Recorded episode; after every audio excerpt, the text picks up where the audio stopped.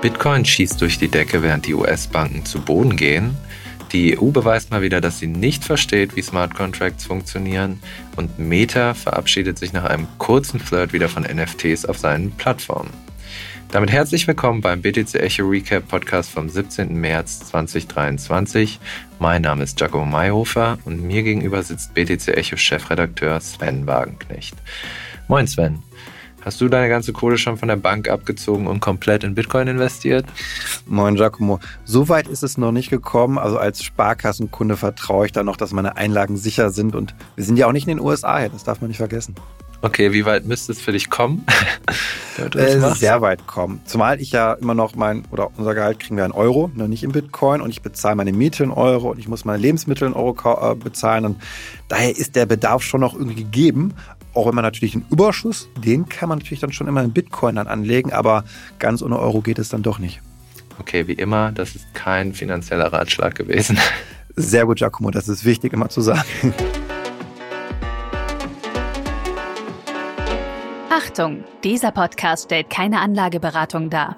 Alle Aussagen dienen lediglich der Information und spiegeln die persönlichen Meinungen unserer Redakteurinnen und Redakteure wider. Bevor es losgeht, nochmal in eigener Sache. Wer noch bis zum 31. März an unserem Börsen- und Broker Award 2023 teilnimmt, hat die Chance, einmal 0,1 BTC oder fünfmal 0,1 Ethereum zu gewinnen. Dazu müsst ihr einfach nur die Börsen und Broker bewerten, die ihr zum Kaufen von Kryptowährungen nutzt. Alle Teilnehmer bekommen mindestens eine digitale Ausgabe des BTC Echo Magazins. Teilnehmen könnt ihr unter btc-echo.de slash community-award slash. Wir packen euch den Link in die Show Notes. Danke für eure Bewertung und viel Glück. Redaktionsschluss für diesen Podcast ist Donnerstag, der 16. März um 11 Uhr und über diese Themen sprechen wir heute. Wie Bitcoin von der Bankenkrise profitiert, warum sich Meta nach einem kurzen Flirt von NFTs verabschiedet und was die EU in Sachen Smart Contracts auf den Weg bringt, ein neues Gesetz. Am Dienstag ist Bitcoin um fast 20 Prozent gestiegen und das, obwohl in den USA die schlimmste Bankenkrise seit 2008 tobt. Einige sehen darin einen Beweis, dass die Leute dabei sind, den, ba äh, den Bitcoin mehr zu vertrauen als den Banken. Ist das der Moment, nach dem sich Erfinder Satoshi Nakamoto immer gesehnt hat, Sven? Ich würde ja gerne Ja sagen, aber ich muss Nein sagen. Spaßverderber. genau, also ja, sicherlich. Das Vertrauen im Bankensektor, das ist wieder so erschüttert wie seit der Finanzkrise 2008 nicht. Und das Problem ist aber, die Leute verkaufen jetzt deswegen nicht ihre Assets und packen die alle in Bitcoin rein. Das passiert nicht, gerade nicht bei den institutionellen Investoren. Und ähm, der andere Grund, den ich jetzt eher vermute, ist, dass man einen schnelleren Kurswechsel bei der Notenbankpolitik erwartet, dass also die Geldschrauben wieder ein bisschen lockerer gedreht werden und es deswegen vielleicht noch umgehen könnte. Also Bitcoiner müssen der Fed für diesen Kurssprung danken?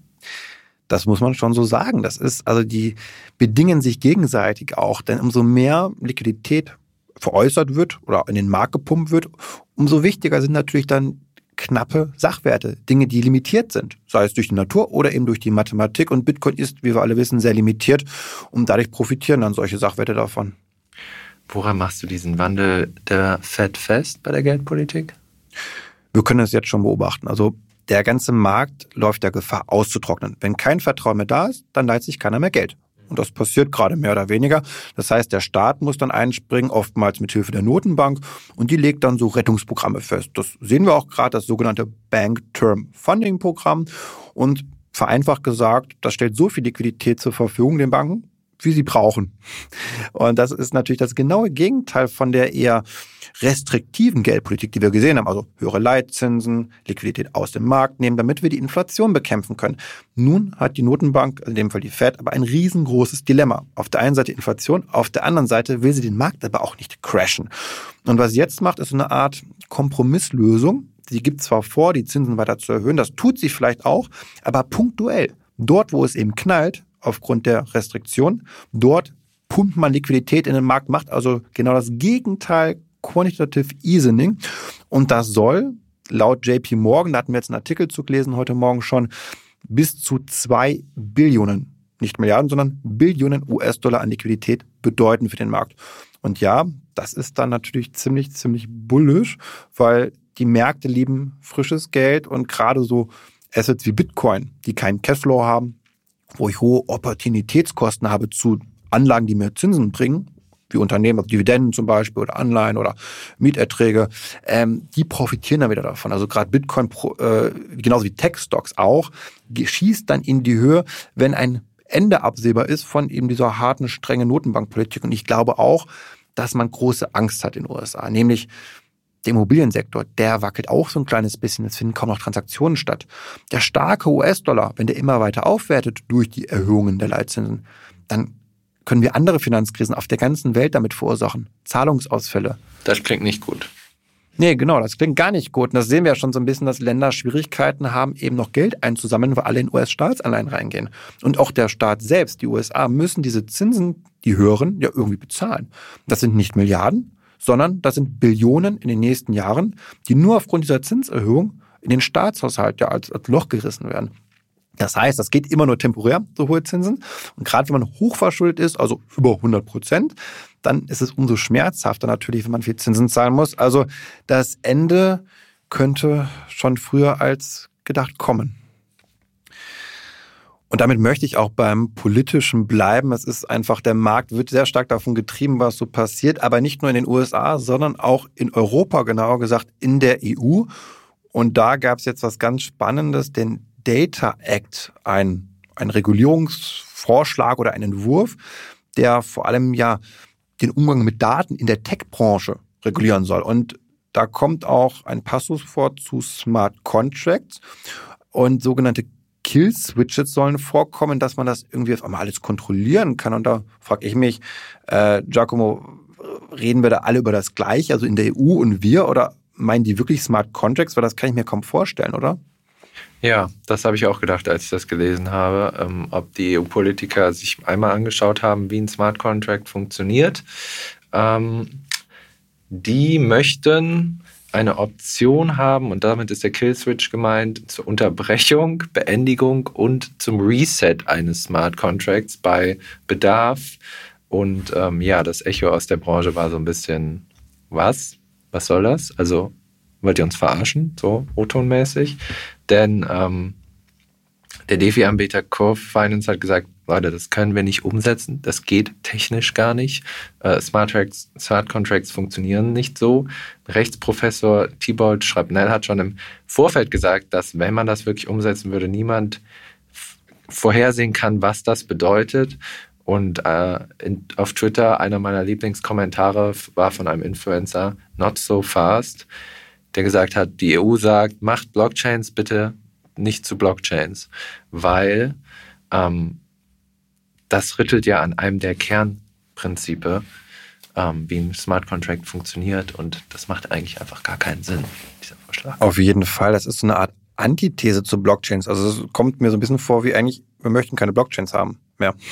Und ein, ein Smart Contract, wissen wir, ist automatisiert. Da kann ich nicht einfach irgendwas mal eben verändern oder mal eben reingreifen und den Prozess stoppen, das ist ja irreversibel einmal in Gang gesetzt. Und ähm, gerade frage ich mich natürlich auch, okay, wie soll dann diese Unveränderbarkeit auch, die das ja eben auch ausmacht, denken wir gerade mal an Bitcoin, diese Nicht-Manipulierfähigkeit, die Nicht-Zensur, wie soll das überhaupt abgebildet werden bei einer Blockchain, wenn es dann einen Akteur gibt, irgendeine EU-Organisation oder Organ, wie auch immer, die dann da so eingreifen kann, weil dann ist alles, wie gesagt, hinfällig und hochgradig zentral, denn das geht nur über eine Zentralisierung.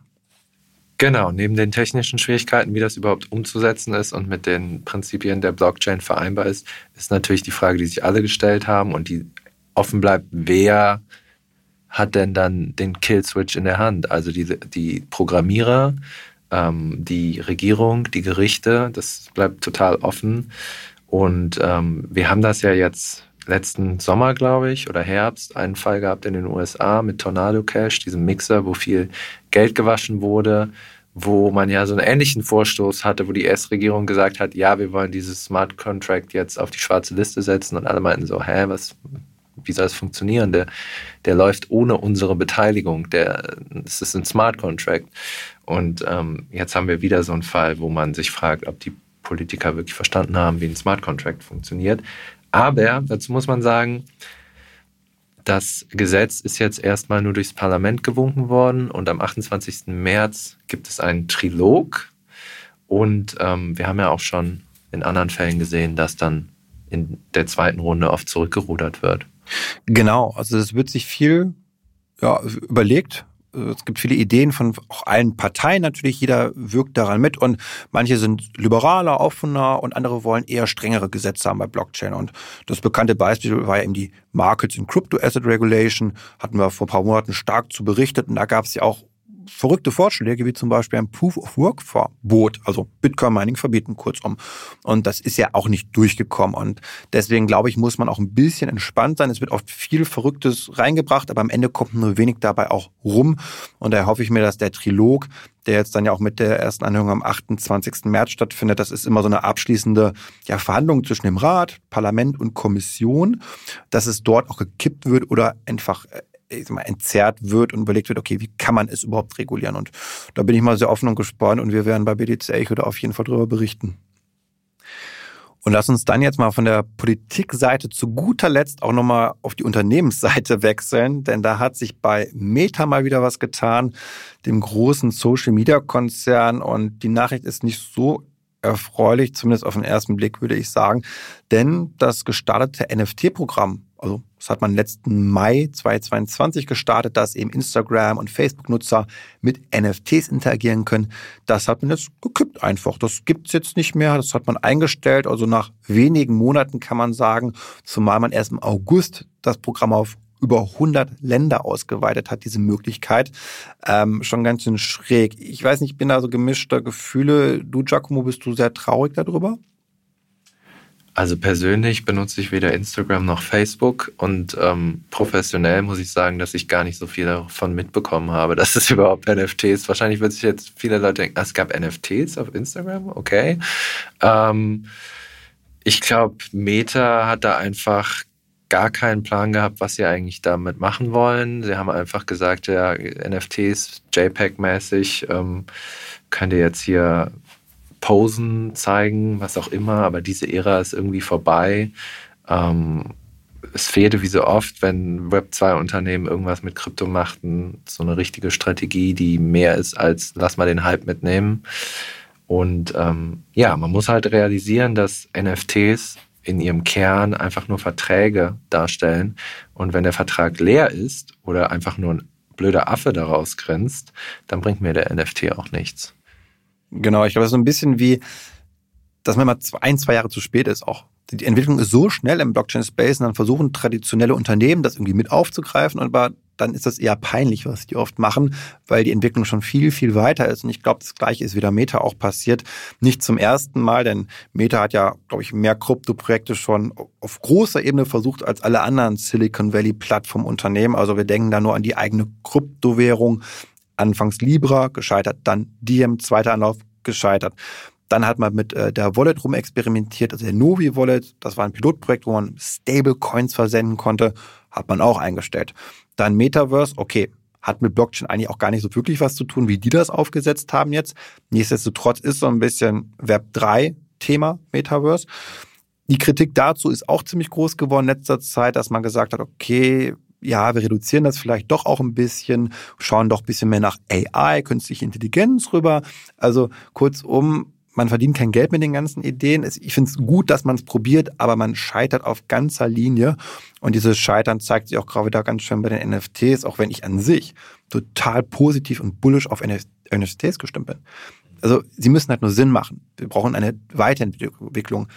Ähm, die Möglichkeiten sind unbegrenzt und ich hoffe einfach nur, dass man sich hier so ein bisschen vielleicht auch nochmal zurückzieht, drüber nachdenkt und mit einem zweiten Versuch sinnvoll das ganze Thema begleitet, denn ich meine, auch öffentliche Blockchains können davon profitieren. Man hatte ja Ethereum, Polygon genutzt zum Beispiel und das hilft diesem Blockchain schon, wenn eben ein Name wie Meta darauf setzt. Aber wir werden sehen. Ich bin jetzt erstmal gespannt, die nächsten Wochen und Monate, was bei Amazon da passiert. Da soll ja auch ein NFT-Thema aufkommen im April. Noch nicht so ganz bestätigt alles, noch viel Unsicherheit, aber vielleicht haben die ja ein bisschen mehr drüber nachgedacht und dann kommt die große NFT-Hype-Welle durch Amazon. Wir werden es sehen. Ja, dann macht äh, Meta seinen NFT-Shop wieder auf.